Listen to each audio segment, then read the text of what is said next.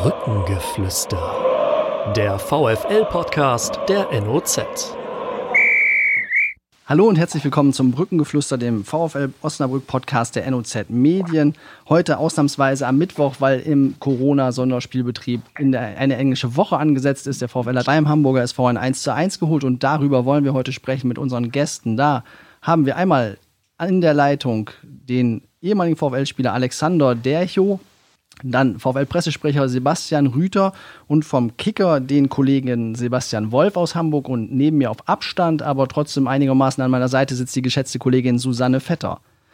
Dann wollen wir gleich loslegen und fragen mal direkt nach Hamburg. Sebastian Wolf, wie ist denn das Spiel gestern Abend aus Kickersicht und aus Hamburger Sicht wahrgenommen worden?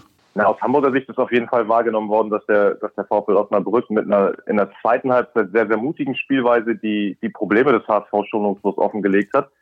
Bisher hatten wir eigentlich in Hamburg mal den Eindruck, dass der HSV große Mühe hat, wenn Gegner kompakt und, und resolut verteidigt.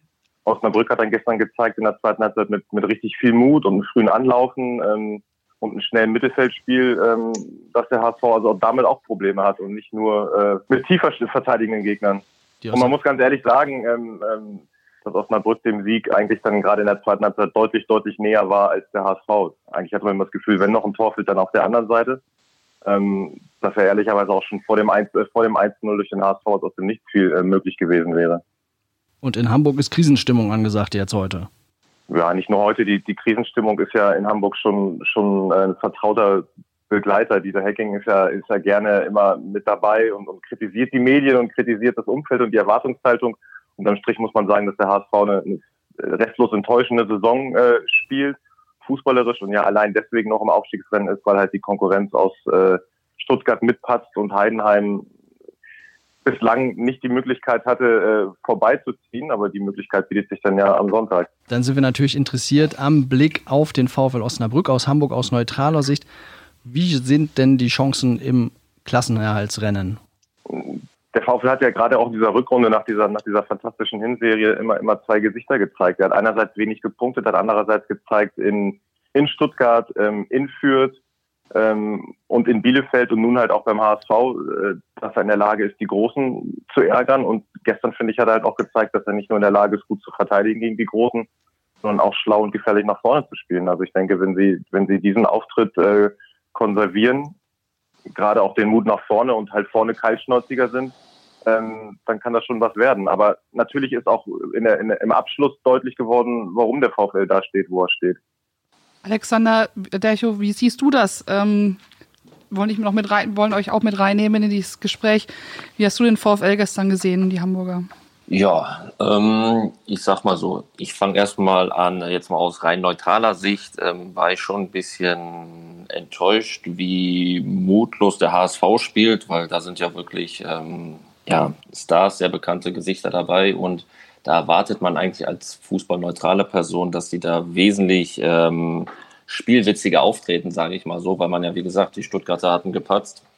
Da ähm, hätte sich wirklich wieder ein bisschen ähm, Luft machen können um den Aufstieg. Ähm, aber nichtsdestotrotz fand ich es sehr, sehr mutig, wie wir gespielt haben. Das hat man auch schon oft bei der Aufstellung gesehen, dass wir da auch wirklich mit jungen Kräften ähm, agiert haben und ähm, ja, sehr innovativ auf jeden Fall und mutig äh, von, von Daniel Thun. Und ähm, ja, man hat gesehen, dass man in der ersten Halbzeit wirklich noch ein bisschen Respekt hatte vor dem großen HSV und ähm, aber in der zweiten Halbzeit den abgelegt hat und dann ähm, ja die Jungs auch ordentlich äh, unter Druck und unter Herausforderungen gestellt hat. Mhm. Sebastian, einverstanden mit der Analyse? Widerspricht Se Sebastian Rüter. ja, ihr müsst jetzt immer den Nachnamen dazu sagen. Genau, also, ja. Hallo, wir, hallo, hallo in die Runde auch von meiner Seite und äh, danke, dass ich dabei sein darf. Äh, teile grundsätzlich die Einschätzung von beiden, ehrlich gesagt. Ähm, hat aber schon immer das Gefühl, dass der VfL Osnabrück, also von der Tribüne aus gesehen, der VfL Osnabrück immer, immer sehr gut im Spiel war und dem Gegner gut zugesetzt hat. Und ähm, ähm, es war am Ende tatsächlich durchaus noch mehr drin. Jetzt müssen wir den Kollegen Sebastian Wolf aus Hamburg nochmal fragen, wenn man das so sieht, die Aufstellung oder vom VfL dann mitkriegt, sieben Umstellungen in der Startelf, gerade bei einem Tabellenzweiten, erwartet man ja nicht unbedingt von einem Team, das noch um den Klassenerhalt kämpft. Ja, ähm, Alex Derch hat gerade gesagt, das spricht für den, für den Mut und, und auch für, die, ähm, ja, ja, für den Mut, einfach da frech aufzutreten. und die Hamburger zu überraschen. Und gerade gerade durch die vielen Jungspieler, ähm, finde ich, sind halt auch gerade in der zweiten Halbzeit dann äh, große Unterschiede im Tempo deutlich geworden. Der HSV war sehr, sehr statisch, sehr, sehr langsam im Zentrum. Und Osnabrück hat halt gezeigt, ähm, wie, wie schnell man ihn da und wie, wie arg man ihn da zusetzen kann. Sebastian, be bevor wir dich jetzt gleich aus der Leitung verabschieden, wollen wir natürlich nur noch eine Prognose wissen. Sehen wir uns in den nächsten Jahren in der zweiten Liga nochmal wieder? Also ich es aus, Osnabrück, äh, aus Osnabrücker Sicht äh, schwer hoffen. Ähm, äh, HSV denke ich auch, ja. Also ich denke, ich denke, ich denke schon, dass es das nächstes Jahr in der zweiten Liga wieder geben wird, dieses Duell. Danke für deine Einschätzung und für die Zeit. Ähm, dann wollen wir dich verabschieden, denn du hast heute noch einiges aufzuarbeiten. Sehr Und- gerne, vielen Dank auch. Schön, dass du dabei warst. Tschüss. Tschüss. Tschüss. Tschüss. Ja, Alex, als du die Aufstellung gestern gesehen hast, ähm, hast du, ich weiß, wir haben kurz getickert, ich habe sie dir geschickt, da hast du geschrieben, ähm, immer eine Überraschung dabei und dann haben wir nochmal nachgezählt und festgestellt, es sind tatsächlich sieben Überraschungen eigentlich gewesen. Äh, wie, hast Ja. du das, wie hast du das wahrgenommen? Ja, wie gesagt, ähm, wer Daniel kennt, und da gibt's eigentlich jede Woche, gibt's da so eine Überraschung, mit der man erstmal nicht rechnet. Und ähm, wie gesagt, es ist äh, sehr innovativ, sehr mutig und ähm, war aber auch überrascht, dass es so viel gab. Ähm, das gab es in der Vergangenheit so nicht. Aber wie gesagt, ich, ich kenne ja auch die Spieler, weiß auch zu was die in der Lage sind und ähm, ja, fand es wirklich auch äh, cool, dass er auch in so einem wichtigen Spiel, in so einer Phase da den Jungs vertraut. Da sieht man dann auch wirklich, dass jeder mitgenommen wird, ähm, jeder mit im Boot sitzt. Aber äh, man guckt erstmal immer doof auf die Aufstellung, das ist richtig. Mhm. Du hast ja Daniel als Trainer auch letztes Jahr wahrgenommen, ähm, auch wenn du dann nicht so viele Einsätze hattest, schon wegen deiner äh, Verletzung. Wie nimmt man das als Spieler denn wahr? Weil Dieses ja ständige, dass man reinkommen kann, dass man auch schnell wieder raus ist aus dem Kader. Äh, wie wirkt sich das auf die Mannschaft aus?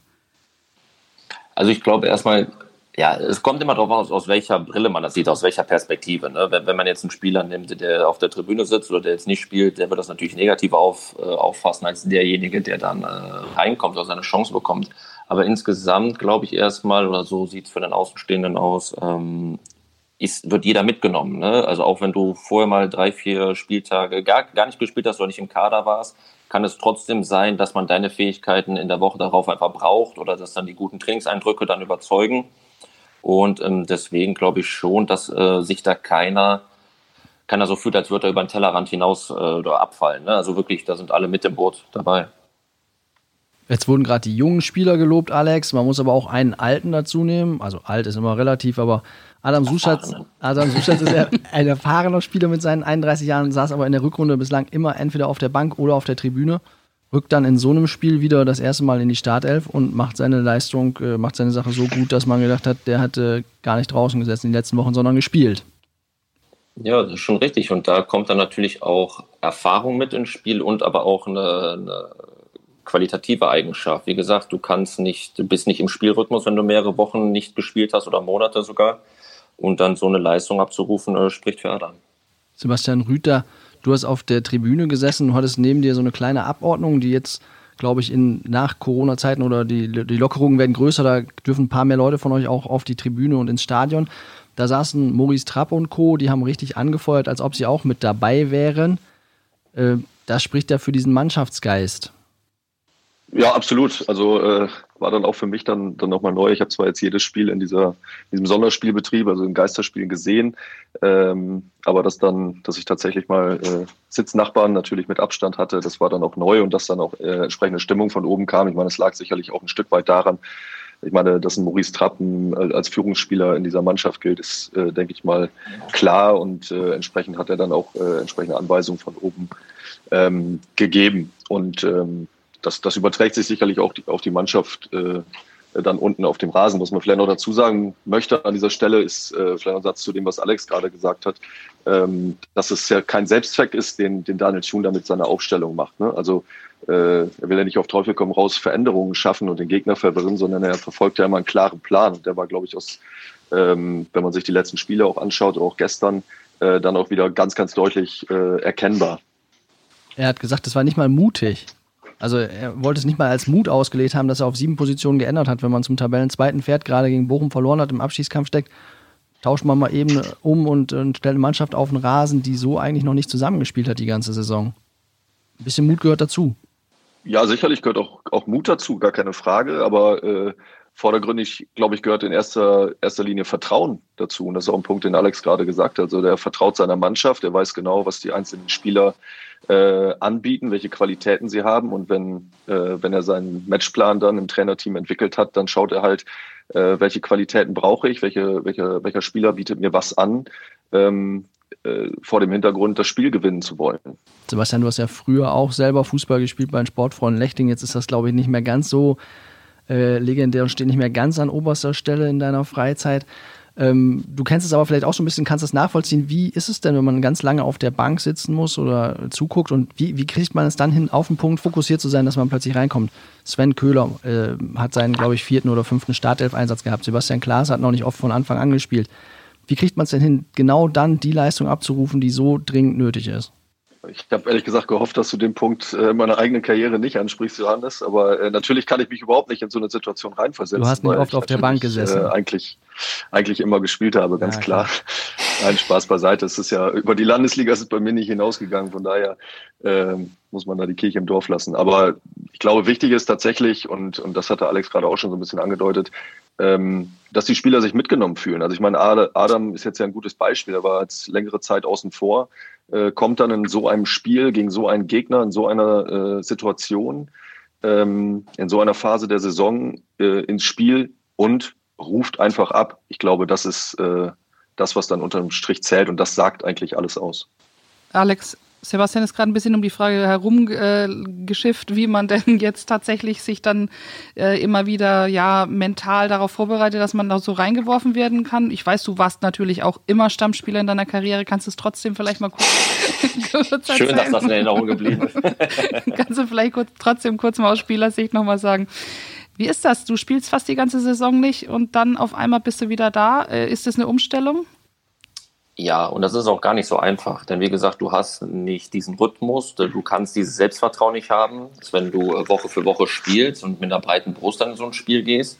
Es ist wirklich, ähm, ich bin davon überzeugt, die Jungs waren auch sehr, sehr aufgeregt, als es den Tag davor ähm, erfahren haben, aber ähm, so ist das einfach äh, in dem Sport. Die müssen dann abrufen, du musst auf Knopfdruck abrufen können und das ist dann auch eine Qualität und die Jungs wissen dann halt auch, die bekommen jetzt ihre Chance du musst performen. Und wenn du nicht performst, dann ähm, ja, wird sich das sicherlich nicht positiv in deinen Bewertungen oder deinem Werdegang widerspiegeln. Und die Jungs stehen dann auch schon unter richtigem Druck, weil die halt dann nicht äh, Woche für Woche dann auch mal ein schlechtes Spiel wieder gut machen können. Also es ist nicht einfach und deswegen ist es noch höher äh, anzusetzen, da, da wirklich den Hut vorziehen.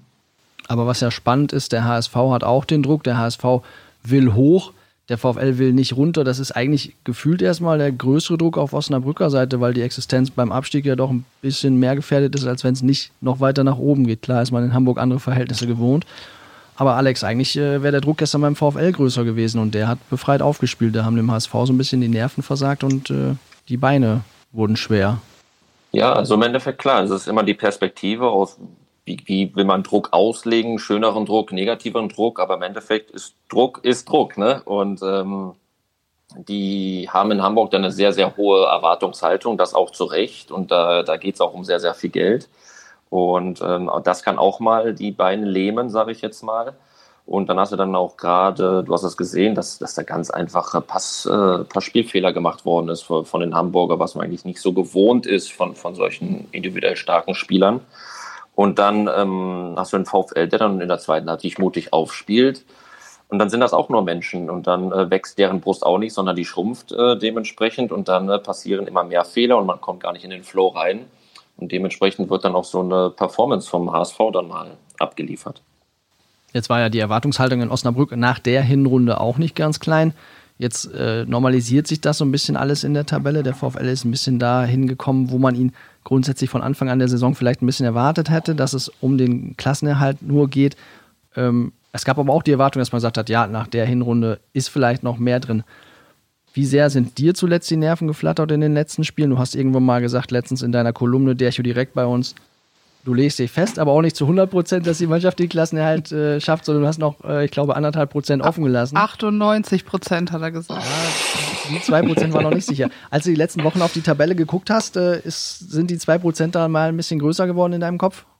Ähm, nein, ich sehe das jetzt auch, selbst wenn wir jetzt gerade eine schöne Momentaufnahme haben, ist es immer noch sehr, sehr eng. Ähm, ich bin auch heute auch sehr gespannt, was äh, Karlsruhe gegen Regensburg macht, denn äh, wenn es schlecht läuft, haben wir dann drei Vereine mit 36 Punkten. Aber ich war auch nie so in dieser Fantasiewelt, dass mehr gehen würde, auch als wir im Winter auf Platz 6, glaube ich, standen. Ähm, denn irgendwann normalisiert sich das äh, ganz einfach. Und wir hatten, hatten eine Anfangseuphorie, haben auch teilweise ähm, ja, über diese 100 Prozent performt, sage ich jetzt mal. Aber das über so ein langes Jahr dann ähm, aufrechtzuerhalten, daran habe ich dann nie geglaubt. Also ich habe natürlich gehofft, dass wir nicht in den Abstiegskampf kommen. Aber da sind wir jetzt, aber wenn wir davon ausgehen, dass wir den kleinsten Etat haben, ähm, dann ist es auch irgendwie ein Stück äh, Normalität. Aber ich glaube, und was uns auszeichnet, ist einfach dieser Zusammenhalt. Und ähm, egal welche Nieder, Niederlagen es gab oder, oder Rückschläge es gab, hat diese Mannschaft immer wieder gezeigt, dass sie zurückkommen. Immer wieder zeigt sich, äh, dass diese Mannschaft zusammenhält. Jetzt auch mit, mit den Spielern, die wenig gespielt haben, die jetzt so performen. Jetzt auch äh, wunderschön. Ich kannte die Anekdote jetzt nicht, dass ein Maurice Trapp und die anderen Jungs äh, überhaupt mitgefahren sind und auch so supporten äh, von, von der Bank aus. Das zeigt ja einfach, dass da alle an einem Strang ziehen. Und das, ähm, ja, das erhoffe ich mir als großen Pluspunkt für unseren Vorfeld. Sebastian, wie ist denn, ähm, du bist sehr nah dran an der Mannschaft. Hast du irgendwelche ähm, ja, Stimmungswechsel wahrgenommen jetzt nach dieser Euphor Euphorie, die in der Hinrunde es gab? Ähm, hast du zuletzt gemerkt, dass da, wir haben gerade viel über Druck gesprochen, dass, dass sich das jetzt auswirkt oder bleibt man einfach ruhig, alle arbeiten weiter? Ähm, merkt man da was, spürt man da was, wenn man so nah dran ist am Team und an den Trainern?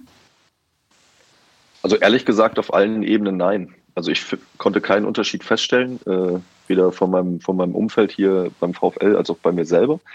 Ähm, vielleicht noch so ein Satz zum Druck. Also vor der Saison zum Beispiel jetzt auch nochmal im Vergleich zum, zum HSV. Der HSV hatte von Anfang an den Druck, aufsteigen zu müssen. Vom VfL hat eigentlich niemand erwartet, dass er die Klasse hält, um es vielleicht ein bisschen überspitzt darzustellen. Also der Klassenhalt wäre ein deutlicher Erfolg. Ähm, und das ist ja so ein Druck, der auch von außen entsteht. Deswegen ist da die, die, das, das Ranking des Drucks sozusagen schon eher zu Lasten des HSV gewesen, aus meiner Sicht. Und das Gefühl hatte ich auch gestern im Stadion.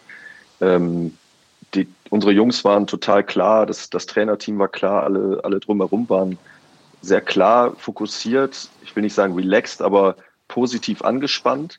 Ähm, und das hat man dann natürlich auch nach dem Spiel gesehen, äh, wo der Druck dann ganz offensichtlich ähm, höher war. Denn ähm, äh, der, äh, der, der HSV war natürlich dann auch zu Recht äh, enttäuscht. Mhm. Wie geht denn die Mannschaft eigentlich um mit diesen ganzen Veränderungen? Ihr wart gestern zum Beispiel mit zwei Mannschaftsbussen da. Es müssen dann in gewissen Bereichen Gesichtsmasken getragen werden. Am Anfang war auch noch äh, nach, dem, nach der Wiederaufnahme des Spielbetriebs war auch noch viel Diskussion über, wie darf man jubeln, sich freuen oder nicht. Ähm, wie, wie, wie nimmst, ja, wie hast du das wahrgenommen, dass die Mannschaft das aufnimmt, damit umgeht? Ist, wird sowas immer wieder diskutiert oder ja.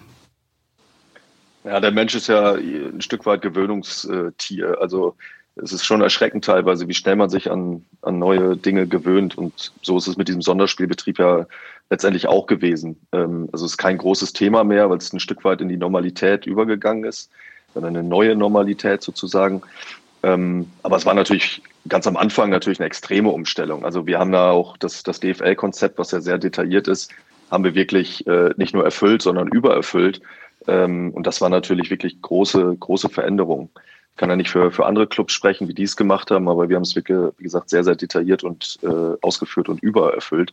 Äh, und das waren große Veränderungen. Mittlerweile ist das so ein bisschen in, ins Mark übergegangen, ein Stück weit zur Normalität geworden. Also es ist kein Riesenthema mehr. Hinzu kommen ja auch die, die sukzessiven Lockerungen also die Spieler brauchen jetzt, äh, wenn sie ihren Platz eingenommen haben, auf der Bank oder Tribüne, wie auch immer, oder die Delegation keine Masken mehr. Äh, betrifft mich jetzt nicht oder euch Journalisten ja auch nicht auf der Medientribüne. Da ist es nach wie vor so, wobei man natürlich auch sagen muss, ähm, der Fußball war natürlich äh, unter dem Brennglas der Öffentlichkeit und das Konzept ist ja zu einem sehr frühen Zeitpunkt entstanden. Ähm, wenn man das jetzt nochmal komplett neu aufsetzen würde, weiß ich nicht, ob diese ganzen Maßnahmen noch in der Form überhaupt so in Betracht kämen oder sie durchgeführt werden würden.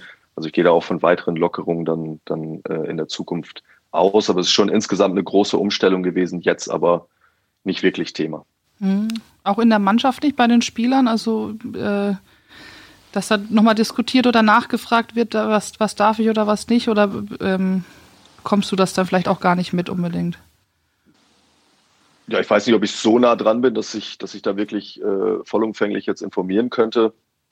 Ähm, allerdings ist es nicht meine Wahrnehmung. Also ich glaube nicht, dass es ein Riesenthema ist. Die Jungs informieren sich ja auch, beziehungsweise sie bekommen die Infos dann auch ähm, immer relativ zügig und transparent vom Club, wenn es Änderungen gibt. Also sie sind da äh, aufgeklärt, was die, was die Lockerung angeht, was sie dürfen, was sie nicht dürfen, was sie bitte unterlassen sollten. Ähm, und äh, entsprechend ist es aus meiner Sicht zumindest kein, kein großes Thema. Und ich muss auch sagen, dass äh, für den VfL gesprochen, aber vielleicht auch ein bisschen global auf den Fußball bezogen, ich glaube, dass sich das Konzept bewährt hat und auch die, die Spieler und alle Verantwortlichen guten Umgang mit diesen Veränderungen hatten. Aber die Spieler, die nicht im Kader sind, konnten ja vorher nicht mit ins Stadion, wenn ich es richtig sehe, und dürfen jetzt mit rein. Das ist zumindest schon mal so ein kleiner Fortschritt. Ja, man muss da unterscheiden zwischen einem Heimspiel und einem Auswärtsspiel. Also die, bei Auswärtsspielen ist das sozusagen zur Verfügung stehende Kontingent für einen Gastverein äh, geringer als für den Heimclub. Also gab es bei den Heimspielen schon die eine oder andere Option. Das war bei den Auswärtsspielen dann nicht gegeben, wobei wir auch gespielt haben in Fürth, in Stuttgart, was ja auch lange Reisen äh, mit sich bringt. Ähm, unter normalen Umständen würden Spieler, die nicht im Kader stehen, ja auch nicht mitfahren. Mhm. Da war Hamburg schon näher, man mag sich gar nicht vorstellen. Diese Geisterspielatmosphäre, wenn was da los gewesen wäre gestern Abend mit 50.000 äh, Fans, davon dann auch etliche aus Osnabrück, da trauert man dann immer noch hinterher, denke ich. Alex. Ja, das haben wir gestern auch, ganz kurz Johannes, aber das haben wir gestern, als ich nach dem Spiel auf dem Rasen mit, mit Benjamin Schmedes und Daniel Schuh noch zusammengestanden habe, genau darüber haben wir auch gesprochen. Äh, so nach dem Motto, stellt euch mal vor, was wäre jetzt hier los? Ich habe auch noch eine ja. Frage an dich, Sebastian. Zu, zu, zum Thema Corona-Regeln. ähm, guck mal, die HSV-Spieler, die gestern auf der Bank waren, saßen auf der Tribüne ne? und unsere saßen ganz normal auf der Bank. Gibt es da auch irgendwelche Unterschiede zwischen Heim- und Auswärtsteam? Nee, da gibt es keine Unterschiede. Also jeder Club entscheidet im Grunde für sich selber, äh, also der, der austragende Verein sozusagen ähm, in der Organisation, wie sie es machen. Wir hatten auch ursprünglich mal vorgesehen, äh, die Spieler auf die Tribüne zu setzen, einfach aus Platzgründen äh, und äh, bezogen auf die Witterung. Aber bei den meisten Spielen war jetzt immer gutes Wetter, sodass wir alle Spieler in den Innenraum gesetzt haben, mit dem nötigen Abstand die, die Bänke sozusagen durch Stühle erweitert haben. Ähm, warum das jetzt gestern unterschiedlich gehandhabt wurde, weiß ich nicht. Also die HSV-Spieler hatten sicherlich auch die Option, auf der Bank zu sitzen. Ja. Ähm, haben, haben vielleicht die Tribüne vorgezogen aufgrund der Sicht. Ihr habt beide einen Draht auch zu den Fans. Alex, du bist in Osnabrück, hast sicherlich den einen oder anderen Kontakt, auch wenn jetzt Corona-Beschränkungen gelten. Und Sebastian, du hast es schon beruflich als Pressesprecher oder beim HSV wird man wahrscheinlich Mediendirektor sogar sagen. Von der Wertigkeit beim VfL ist das alles noch ein bisschen bodenständiger. Merkt ihr so von der Rückmeldung, dass jetzt einfach auch das Interesse der Fans größer wäre, gerade in so einer entscheidenden äh, Saisonphase noch mal ein bisschen näher an den VfL zu rücken und nicht nur die Spiele vom Fernsehen zu gucken? Oder spürt ihr das Gegenteil, eher so ein bisschen dieses, diese Distanz, ach, äh, man kann eh nicht dabei sein, dann sind wir so ein bisschen auf Entfernung und, und ähm, wollen uns da jetzt auch nicht weiter eher noch emotional dran binden, sondern bleiben auf Distanz. Wer ich lasse gerne den Vortritt. Sebastian Rüther. Ja, also ich kann das nicht, äh, also ich sehe nicht, dass sich die, dass die Interessenslage irgendwie verändert hat. Also alle waren natürlich jetzt sehr gespannt, äh, wie wird das angenommen und äh, man muss ja auch sagen, also Spiele jetzt im Fernsehen zu schauen äh, ohne Zuschauer, das ist schon skurril und ich glaube, es wird einmal mehr deutlich, äh, was die Fans für diesen Sport, also für Fußball im Speziellen, aber für den Sport im Allgemeinen bedeuten. Ähm, ganz klar und das sind auch keine, keine Phrasen, das wird jetzt einfach äh, glasklar dokumentiert durch diese Spiele. Wobei ich dazu sagen muss, äh, wenn man dann selber bei diesen sogenannten Geisterspielen im Stadion ist, ist es eigentlich vor Ort noch skurriler als vom Fernsehen. Ähm, aber das Interesse ist, glaube ich, ungebrochen. Es kann natürlich auch mit der, mit der Saisonphase zu tun haben und dass es um was geht. Ähm, aber ich habe schon das Empfinden, so empfinde ich auch mein Umfeld, äh, mal außerhalb des VfLs, ähm, dass das Interesse an Fußball ähm, und das Konsumieren von, von Spielen und Nachrichten äh, ungebrochen ist. Ja, ich kann das so wiedergeben und kann dazu sogar eine kleine lustige Geschichte von gestern erzählen. Ich habe gestern mit ein paar äh, Kumpels, ich mache jetzt manchmal ein bisschen Werbung hier, hier in Foxtrop in der Wente das Spiel geschaut im Außenbereich. Also kann man sich vorstellen wie, wie ein Biergarten. Und ähm, also erstmal, der war wirklich rappelvoll, natürlich alles mit Abstand und immer nur vier Personen an einem Tisch aus zwei Haushalten, selbstverständlich. Und ja, wie gesagt, da waren bestimmt 50 Leute und das äh, Lustige, was ich mal finde, dann spielten wir 1-1 und die Leute unterhielten sich darüber, dass sie sich sofort am Montag frei nehmen werden, weil sie hoffen, dass am Sonntag sie quasi den Klassenerhalt feiern können. Nahmen sich wirklich äh, teilweise E-Mails geschrieben oder den Chef angerufen oder sind Kalender eingetragen, dass sie Montag frei nehmen. Und jetzt sitze ich daneben und sehe das ja immer so aus einer ganz anderen Perspektive jetzt und war wirklich positiv überrascht, dass sich Leute dafür einen Urlaubstag nehmen, ne? dass sie das dann Sonntag so feiern werden, wenn wir den Klassenerhalt schaffen, dass es den wert ist, sich einen Urlaubstag zu nehmen. Und ähm, deswegen gebe ich es genauso wie Sebastian weiter. Also ich sehe da überhaupt nicht, dass sich, dass sich Fans ähm, distanzieren vom VfL, sondern wirklich ähm, im Gegenteil, man versucht, äh, andere Möglichkeiten zu finden, das mit, äh, mit, mit Freunden oder anderen Anhängern äh, zusammen zu genießen. Du hast die auch schon freigenommen? Nein. Liegt, liegt es auch daran, dass, dass du noch, äh, ja, dass man ein bisschen vorsichtiger im Moment trotzdem noch rangeht und ähm, sagt, naja, zwei Spiele sind es noch. Es ist einfach noch dieser Weg bis zum Ende zu gehen? Das ist jetzt nicht der Grund, warum ich mir nicht freigenommen habe. Das kann ich so offen und ehrlich sagen. Ähm, ich finde es immer noch faszinierend, dass Menschen so für einen Verein fiebern können. Und ich kann auch so sagen, ich würde mir für keinen Verein der Welt da einen freien Tag nehmen, weil ich es einfach äh, ja, ich bin noch nicht so in diesem Fan-Denken drin. Das ist noch zu sehr, glaube ich, das, das Spielerdenken. Und ähm, aber wie gesagt, ich finde es sehr faszinierend und äh, amüsant und auch toll, ähm, dass das Menschen machen. Ja. Ja, die Spieler aber vielleicht liegt es auch einfach daran, äh, dass Alex Chef sich schon freigenommen hat für diesen Tag, der auch genau, bekennender äh, glühender VfL-Fan ist. Schmeißen. Ja, ja, ja. Genau, da ist Alex natürlich im Büro gefordert. Wobei er als Spieler früher wahrscheinlich dann automatisch freigekriegt hätte am Montag. Aber das ist im Arbeitsleben auch nicht mehr so einfach, Alex. Im echten das ist vollkommen Leben. richtig. So. Das ist vollkommen richtig. Wir müssen aber darauf zu sprechen kommen, auf die zwei Gesichter, die der VfL in den letzten Wochen dann doch gezeigt hat. Gegen Hamburg war es das, das Top-Gesicht, die Woche davor, also nicht die Woche davor, sondern drei Tage vorher gegen Bochum war es ein Gesicht, wo man wirklich ein bisschen Sorgen hatte und gezweifelt hatte, wie das äh, funktionieren kann ähm, mit dem Klassenerhalt, wie viele Punkte es noch braucht und gegen wen man die dann holen will. Ähm, ja, Alex, wie siehst du denn die Geschichte, dass man so zwei Gesichter zeigt? Ich meine, man hat gute Tage, man hat schlechte Tage. Aber gerade in so einer wichtigen Phase weiß man, dass man ja auch gegen Bochum punkten muss und sich nicht nur auf die großen Spiele wie gegen den HSV freuen darf. Ja, ich sag mal so, wenn das so einfach wäre, wenn ich mir einfach sagen könnte, heute mache ich ein gutes Spiel und dann mache ich das. Ich glaube, dann würde jeder Spieler 34 äh, mal sagen, okay, ich mache ein gutes Spiel und dann würden die meisten Spieler natürlich auch unentschieden ausgehen. Es ist leider nicht so einfach. Ähm, ich bin davon überzeugt, dass die Mannschaft sich auch vorgenommen hat, gegen äh, Bochum äh, eine Top-Leistung abzuliefern, aber ja, manchmal kriegt man die PS halt einfach nicht so auf den Rasen. Ähm, der Gegner macht es einem natürlich auch schwer und Bochum hat einen sehr, sehr guten Lauf und ähm, Bochum hat auch dieser Saison einfach für ihre Verhältnisse unterperformt, sage ich jetzt mal so, was die für individuelle Klasse in, im Kader haben. Da sollte eigentlich auch ein anderer Tabellenplatz, ähm, sollten sie auch einen anderen Tabellenplatz stehen. Ähm, wie gesagt, ist nicht immer so einfach. Ähm, man erhofft sich natürlich als Fan, dass man eher äh, Punkte gegen Bochum macht als gegen ähm, Hamburg.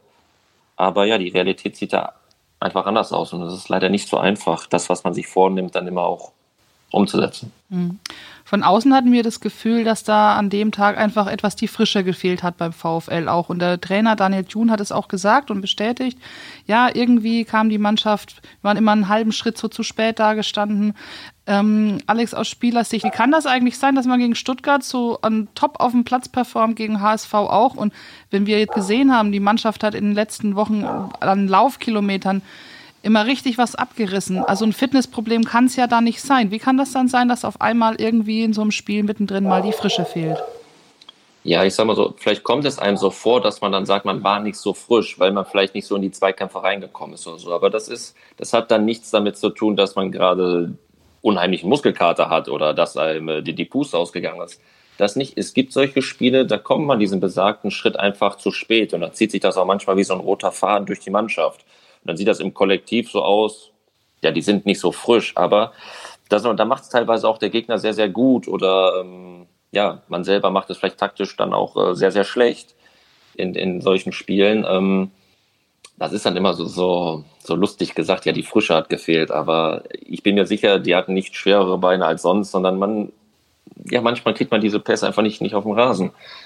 Und ich, was ich halt noch finde, ist äh, ein Unterschied zwischen Stuttgart, Hamburg oder dann auch gegen Bochum, glaube ich einfach, dass man ähm, ja vielleicht auch ein bisschen frecher mitspielen wollte gegen Bochum, als jetzt gegen Stuttgart oder Hamburg, gegen solche Top-Teams. Dass dann einfach ja ein bisschen in die Hose gegangen ist, sage ich jetzt mal so. Und gegen Hamburg und Stuttgart ähm, wollte man tief stehen und Nadelstiche setzen sah in der zweiten Halbzeit gestern natürlich anders aus, aber das kommt dann immer auch ein bisschen auf das Spielgeschehen an und was bietet einem der Gegner dann auch an. Aber ich glaube, dass da auch eigentlich ähm, bisschen taktische andere Vorgaben waren. Mhm. Deswegen kommt uns das so vor. Sebastian, wie ging es dir nach dem Bochum-Spiel? Hat man da schon ein paar Sorgenfalten auf einmal auf der Stirn gekriegt? Also ich kann total verstehen, dass man in erster Linie dann natürlich auf die Leistung des VfL schaut und diese auch kritisiert, äh, gerade auch in so einer Saisonphase. Ähm, ich muss allerdings auch sagen, und da bin ich so ein bisschen bei Alex, also Bochum hat einfach unglaubliche Qualität. Mhm. Äh, die haben ein richtig gutes Spiel gemacht und ähm, steht mir fast gar nicht zu, aber ich, ich stelle zumindest mal die Prognose auf, äh, dass selbst wenn wir ein ordentliches Spiel gemacht haben, wäre es unheimlich schwer gewesen, gegen Bochum zu punkten. Sie waren einfach, also sind grundsätzlich gut und waren an diesem Tag auch einfach besser, weil sie einfach das abgerufen haben, was sie können äh, spielstark, laufstark, taktisch gut. Also sie waren einfach wirklich richtig gut. Auf jeden äh, natürlich Fall. ist ein Gegner auch immer nur so gut, wie, äh, wie man selber es zulässt, gar keine Frage, um mal eine Phrase zu dreschen hier, aber ähm, Bochum hatte einfach. Du kannst die 5 Euro in Umschlag stecken und an die äh, bei der NOZ Pförtner, beim Pförtner abgeben. Sehr gerne. Wolltest du den Satz noch zu Ende machen trotzdem? Wollte ich aber nicht unterbrechen. Nee, im Grunde war ich auch fertig. Also äh, das wollte ich einfach nur noch mal herausstellen, dass es halt auch, auch Mannschaften gibt, die, ähm, Alex hat es gesagt, die ein bisschen unterperformt haben. Also in Bochum fragt man sich wahrscheinlich auch, was war die Hinrunde los? Äh, wo würden wir eigentlich stehen? Weil äh, ich wirklich der Überzeugung bin, dass sie, dass sie ganz anders dastehen könnten bei der Qualität, die sie haben und auch jetzt in der Rückrunde in Speziellen nach der Corona-Pause, nach der sogenannten, äh, dann auch auf die Platte bringen. Mhm.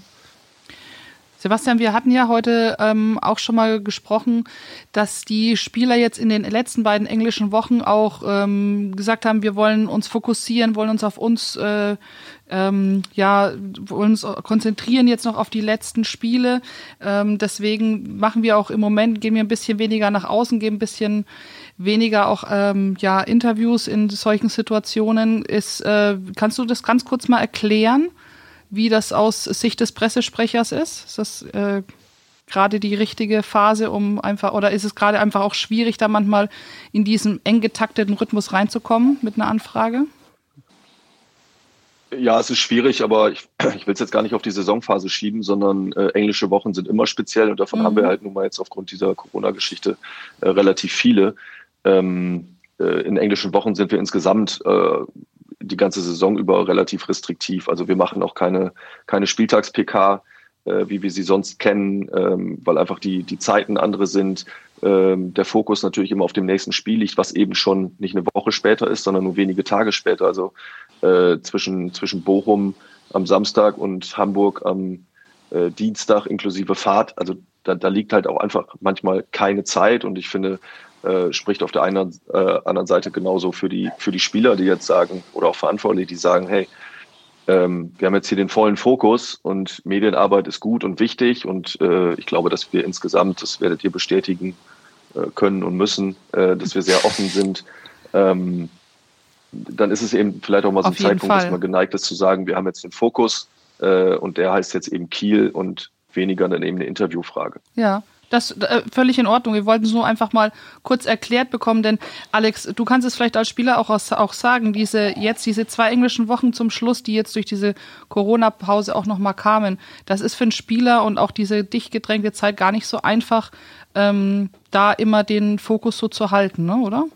Ja, vollkommen richtig. Und ähm, wirklich, dann ist es, äh, man muss sich aufs nächste Spiel konzentrieren, man muss versuchen zu regenerieren und ähm, ja, man hat dann auch nicht immer unheimlich Bock, dann auch äh, einfach mit euch zu reden. Kann man das ja auch mal so ah. sagen. Außerdem ist da natürlich auch immer ein bisschen, ähm, bisschen Taktik mit dabei, kann man ja auch so sagen, denn im Endeffekt kann man ja auch nur ja, man, man kann nichts Richtiges sagen. Ne? So, was will man jetzt sagen in, in der Phase? Und ähm, im Worst Case fliegt einem das dann hinterher noch um die Ohren, wenn ich mich, wenn ich mich jetzt als Spieler groß entstelle, wir, wir steigen auf keinen Fall ab, weil wir sind so super. Ja, und am Ende des Tages steigst du ab, wird dir, wird dir dieses Zitat auf jeden Fall wieder um die Ohren fliegen. Und deswegen kann ich da auch jeden Spieler verstehen, der sich einfach jetzt gerade mal ein bisschen zurückhält und sich einfach aufs Wesentliche fokussiert. Mhm. Verstehen wir, wie gesagt, auch sehr, sehr gut. Und ähm, ja, Sebastian, wir können es auch nur unterstreichen, dass äh, ansonsten auch in den anderen Phasen, wenn nicht gerade englische Woche ist, ähm, wir auch immer sehr gut Kontakt zu den Spielern haben. Hier wird sich Honig um den da, Mund da, genau. freuen wir, da freuen wir uns erstmal, dass Alex überhaupt noch mit uns redet, aber nach der Karriere ist das ja ein bisschen einfacher. Da hat man auch öfter mal Bock anscheinend. Du redest auch regelmäßig mit uns. Und wir freuen uns dann auch auf jeden Fall auf die Zeit nach der Saison, wenn dann wieder mehr Zeit ist. Wobei dann ist erst Urlaub angesagt, wahrscheinlich bei vielen. Ähm, bis es soweit ist und bis dann der Klassenerhalt kommt, weil wenn es im Juli schon in Urlaub gehen soll, dann äh, muss die Saison mit dem Klassenerhalt direkt abgeschlossen werden. Dann brauchen wir auch nicht mehr über Relegation zu sprechen. Da gucken wir jetzt mal auf die äh, nächsten beiden Spiele und das sind nicht die großen Namen. Gegen HSV und Stuttgart fällt es einem leid, da kriegt man noch vielleicht so ein extra Prozent rausgekitzelt. Jetzt kommen Kiel und dann geht es nach Dresden. Alex, brauchst du da wieder sieben Wechsel, damit die Spannung oben bleibt? Oder vertraust du jetzt der Mannschaft, die jetzt auf dem Platz stand? Wer soll es richten am Wochenende? Also ich bin mir da sehr, sehr sicher, ich, ich lehne mich jetzt einfach mal weit aus dem Fenster, dass es nicht zu 100 Prozent die gleiche Aufstellung sein wird, so ja. wie ich da hier kenne. ähm, aber ich ähm, ordne es ähnlich wie du ein. Das sind die schwierigeren Spiele. Ähm, denn jetzt klar, du spielst gegen, gegen Kiel, die auch wieder eigentlich äh, vom, vom Namen, vom Budget wesentlich größer sind, sind in der Tabelle aber jetzt nicht so weit weg von dir. Und ist jetzt nicht, ist es jetzt nicht Stuttgart oder Hamburg mit großer Tradition. Ähm, und wir müssen punkten, das heißt auch, dass es was ganz anderes ist, dann wieder vom, vom Kopf her. Es wird schwieriger werden. Das glaube ich, es wird schwieriger werden und ähm, ja, man darf gespannt sein, man darf wirklich gespannt sein. Wenn es blöd läuft, wird es noch ein Dreikampf um die Relegation, wenn Karlsruhe noch äh, nachrückt. Äh, Nürnberg ist wieder dran. Der VfL ist auch mittendrin, Alex. Ja. Relegation. Ich, wie gesagt, ich habe es eben schon angesprochen. Ich bin gespannt, was heute Karlsruhe gegen Regensburg macht. Auf der einen Seite würde ich irgendwie meinem alten Weggefährten David Bissot alles Gute wünschen. Jetzt äh, rein egoistisch gesehen darf er gerne drei Elfmeter verursachen. Ähm, Nein, es, es, wird sehr, sehr spannend und ähm, ich meine, das macht, das macht diese zweite Liga ja auch gerade aus. Aber ich hoffe, es nimmt ein, ein gutes Ende für uns. Also vertraust du weiter deiner 98% Prognose vom direkten Klassenerhalt? Ja, oder, selbstverständlich. Oder müssen wir noch ein Prozent für die Relegation freihalten? Nö. Gucken wir schnell auf die anderen. Ich bleibe dabei. Alex hat schon Relegation hinter sich, der weiß, dass ja, das immer so. Zu oft und das sah nie gut für uns aus, deswegen ja. lassen wir das. Was, wir, was man aber auch sagen muss, wenn ich da kurz reingrätschen darf, äh, vielleicht Sebastian auch an dich die Frage, du bist ja auch schon äh, länger dabei und verfolgst den VfL ja auch schon noch viel länger, als dass du äh, dort arbeitest so eine gute Ausgangsphase, aber dass man auch sagen kann, man hat, auch wenn man es gestern wieder gesehen hat, aber auch in vielen, vielen anderen Spielen, wir haben jetzt gerade ein bisschen rumgemäkelt an der Bochum-Geschichte, aber in vielen, vielen anderen Spielen hat der VfL einfach gezeigt, dass er fußballerisch mit den, allen Mannschaften in dieser Liga mithalten kann, was er drauf hat, dass es eine kämpferisch tolle Truppe ist. So eine gute Ausgangsbasis hatte man eigentlich selten, um, um den Klassenverbleib in der zweiten Liga zu kämpfen, oder? Das ist eine gute Frage. Also ja, ich bin schon ein paar, paar Donnerstage dabei, das ist richtig. Ähm, also ich glaube, jetzt mal, ohne das ins Verhältnis setzen zu wollen, aber ich glaube, dass die Ausgangslage äh, für den VfL im Moment doch ganz gut ist. Also äh, und wenn uns das vor der Saison einer gesagt hätte, äh, dass wir zu diesem Zeitpunkt der Saison diese Ausgangslage hätten, ich glaube, dann hätten das erstmal viele auch aus dem Umfeld ähm, unterschrieben. Und aktuell gibt es ja äh, zumindest vier Mannschaften, die gerne mit uns tauschen würden. Das muss man an der Stelle ja äh, dann auch einfach mal sagen. Und ich glaube, dass das auch nicht ähm, äh, zusätzlichen Druck erzeugt, sondern äh, dass das eher ein positives Momentum ist. Das ist ja auch etwas, was man bis zu diesem Zeitpunkt sozusagen erreicht hat. Und ähm, wenn, wenn Alex der, der Mannschaft vertraut äh, in den restlichen Spielen und äh, sagt, dass sie den Klassenhalt schaffen, dagegen werde ich auf keinen Fall widersprechen. Vielen lieben Dank. so viel zum Alex, Honig um den Bart schmieren. Ne? Alex, wie siehst du die Ausgangslage, wenn du es mal vergleichst mit früheren Mannschaften? Du hast bis VfL, wir müssen es leider ansprechen, auch schon mal abgestiegen. Ich erinnere mich nicht daran. ähm, nein, also. Das kann man ja eigentlich da, vergleichen. Denn das Schöne ist doch wirklich einfach mal, wir können alles aus eigener Hand schaffen. Wir sind gar nicht auf andere Mannschaften, ähm, da müssen wir gar nicht drauf schauen, wir sind auch nicht von denen abhängig. Das ist schon mal ein Riesenprivileg, glaube ich, was wir haben. Und ähm, jetzt müssen wir uns einfach an unsere Stärken, ähm, müssen wir vertrauen. Und ja, noch mindestens drei Punkte müssen her. Wir können ja auf die Clubs dahinter gucken. Dresden 04 in Bielefeld. Damit sind die schon ganz, ganz tief dabei. Wiesbaden 0 zu 6 zu Hause gegen Nürnberg, Alex. Siehst du da noch irgendwelche Gefahr, dass Wiesbaden noch rankommen könnte? Dem VfL reicht ein Punkt. Nein, also seit gestern nicht mehr. Seit gestern nicht mehr. Vorher habe ich Wiesbaden wirklich als sehr konkurrenzfähig empfunden, gerade mit der Offensive, die sie da stellen, mit Scheffler, Kire, Eigner Ditgen. Also das, die performen schon richtig gut. Ich glaube sogar, dass Scheffler gerade Torschützenkönig in der zweiten Liga ist. So und ähm, da sieht man ja dann auch, wo es dann eigentlich mangelt bei Wiesbaden, das ist dann eher hinten. Aber äh, nach gestern sehe ich die nicht mehr, ähm, also die holen uns nicht mehr ein. Also soweit lehne ich mich aus dem Fenster. Muss man sich denn dann als VfL im Rückblick, jetzt kann man ja jetzt schon mal versuchen, eigentlich umso mehr in den Hintern treten, dass man gegen Wiesbaden null Punkte geholt hat und gegen den HSV 4, gegen Stuttgart 4, gegen Bielefeld ein.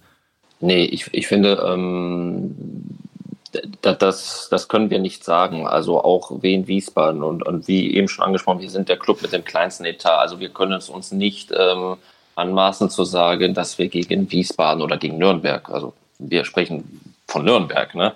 Ähm, dass wir da zu wenig Punkte geholt haben. Ähm, natürlich fällt es auf, dass wir gegen die Top-Teams besser performt haben. Aber nichtsdestotrotz dürfen wir uns dafür nicht anmaßen zu sagen, dass wir gegen in Anführungsstrichen kleinere Vereine oder die nicht so gut in der Tabelle dastehen, nicht gut gepunktet haben. Ähm, ich finde, das so weit dürfen wir nicht gehen.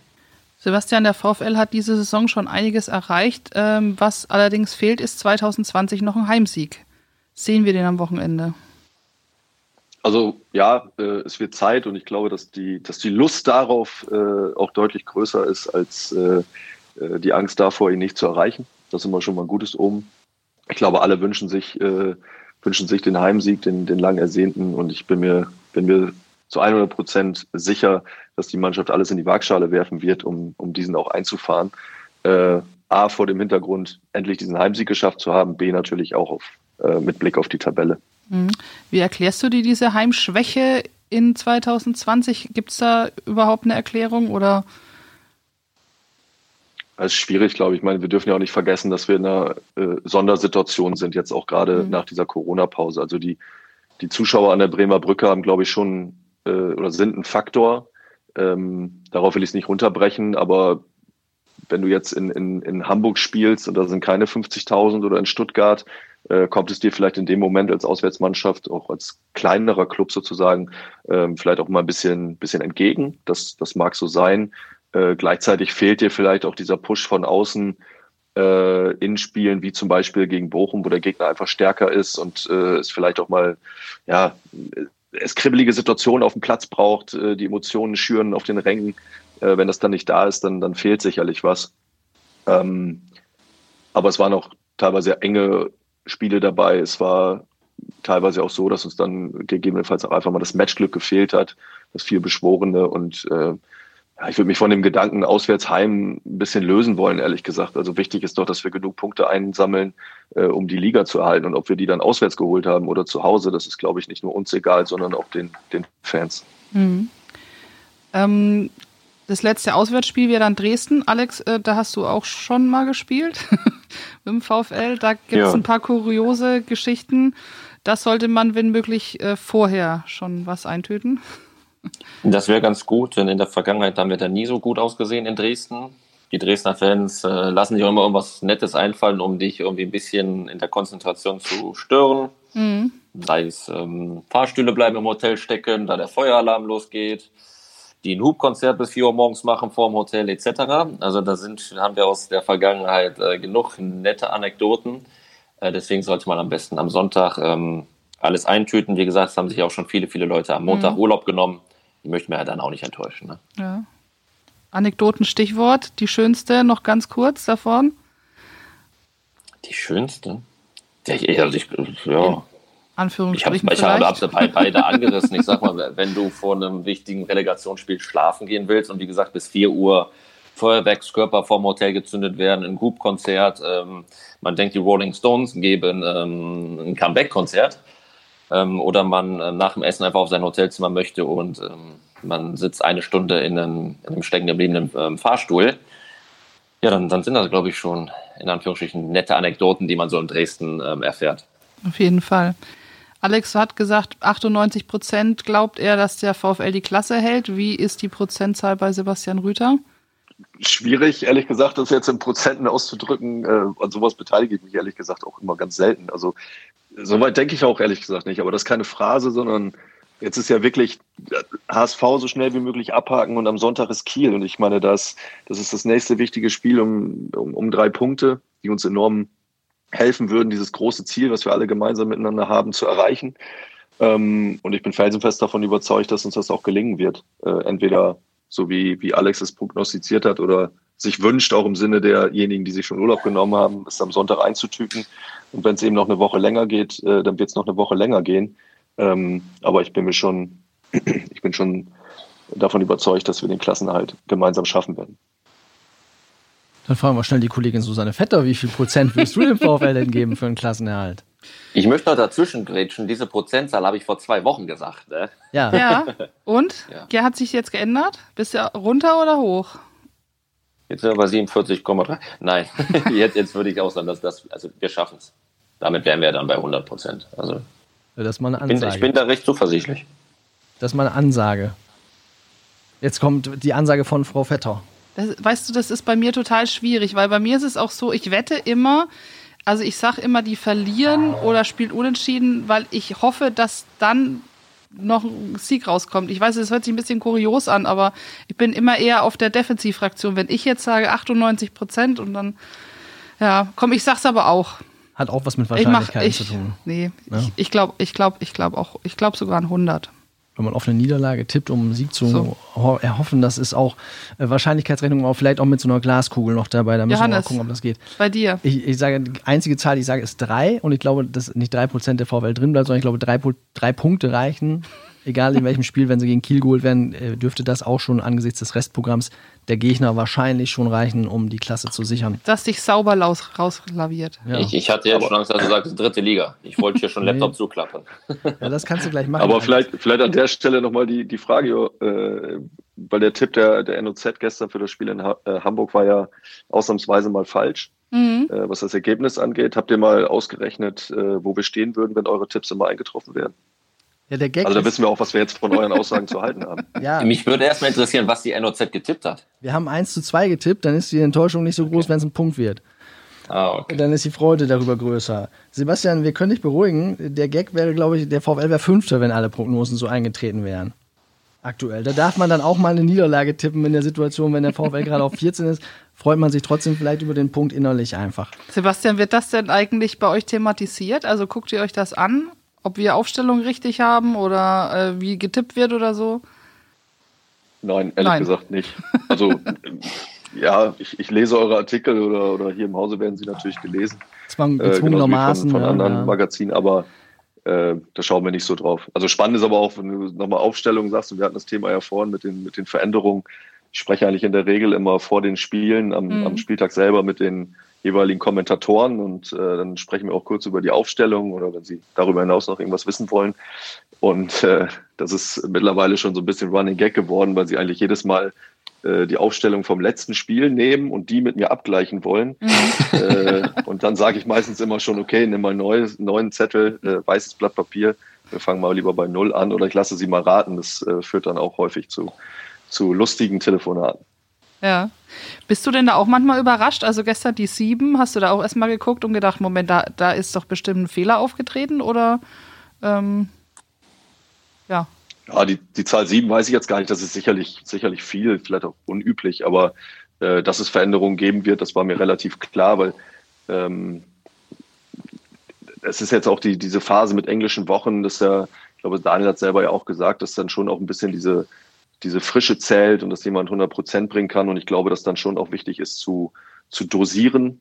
Ähm, das wird Alex wahrscheinlich auch bestätigen können, und, um dann immer bei 100 Prozent zu sein. Äh, plus natürlich die Tatsache, dass du gegen andere Gegner spielst, einen anderen Plan verfolgst und dabei halt auch eben äh, andere Qualitäten manchmal brauchst von Spielern. Da sind wir jetzt gespannt, welche Mannschaft der VfL Osnabrück am Sonntag im vorletzten Spiel gegen Holstein Kiel aufbietet. Wir haben jetzt so viel über Wahrscheinlichkeiten und Prognosen geredet. Da wollen wir euch schnell noch festnageln auf äh, eine, wo man euch dann hinterher auch wieder für zu äh, Rechenschaft ziehen kann.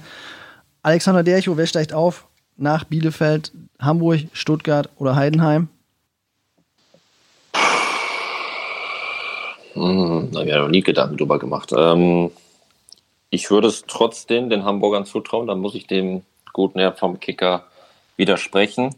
Und da würde ich sogar den Heidenheimer eher Platz 3 zutrauen als den Stuttgartern. Ich persönlich finde ja die Stuttgarter momentan am schwächsten von den drei verbleibenden Mannschaften. Sebastian Rüther auch noch schnell ein Tipp, der nur in die Hose gehen kann am Ende?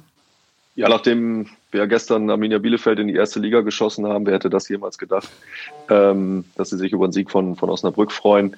Äh, Glückwunsch an dieser Stelle nach Bielefeld.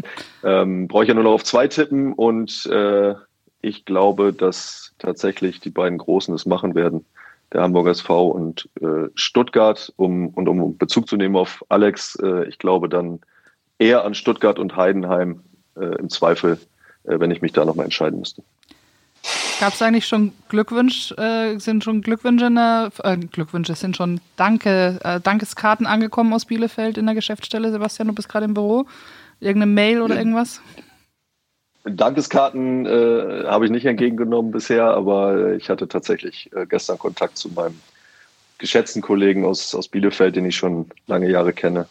Ähm, habe artig gratuliert und er hat sich artig bedankt ja, artig bedankt, wenn das mal kein äh, Stichwort ist. Wir bedanken uns auch artig bei Alexander Dercho und Sebastian Rüther für das Gespräch und bei all den Wahrscheinlichkeiten, die wir heute gehabt haben, können wir sicher sagen, nächsten Dienstag gibt es die nächste Ausgabe des Brückengeflüsters. Zu 98 Prozent? Nein, das geht zu 99 Prozent, wenn nicht sogar zu 100 Prozent. Sebastian Rüther wird alles dafür geben, dass wir Gesprächspartner kriegen im Zweifelsfall. Die sind dann äh, Podcast, die Podcast-Folge ist dann zu hören bei dieser Apple Podcast, überall, wo es Podcasts gibt. Wir sagen vielen Dank Sebastian Rüther, Alexander Dercho, meiner geschätzten Kollegin Susanne Vetter und Ihnen vielen Dank fürs Zuhören. Bis nächste Woche. Johannes, dann müssen wir dir aber auch Danke noch sagen. Danke. Danke, Danke euch. Danke.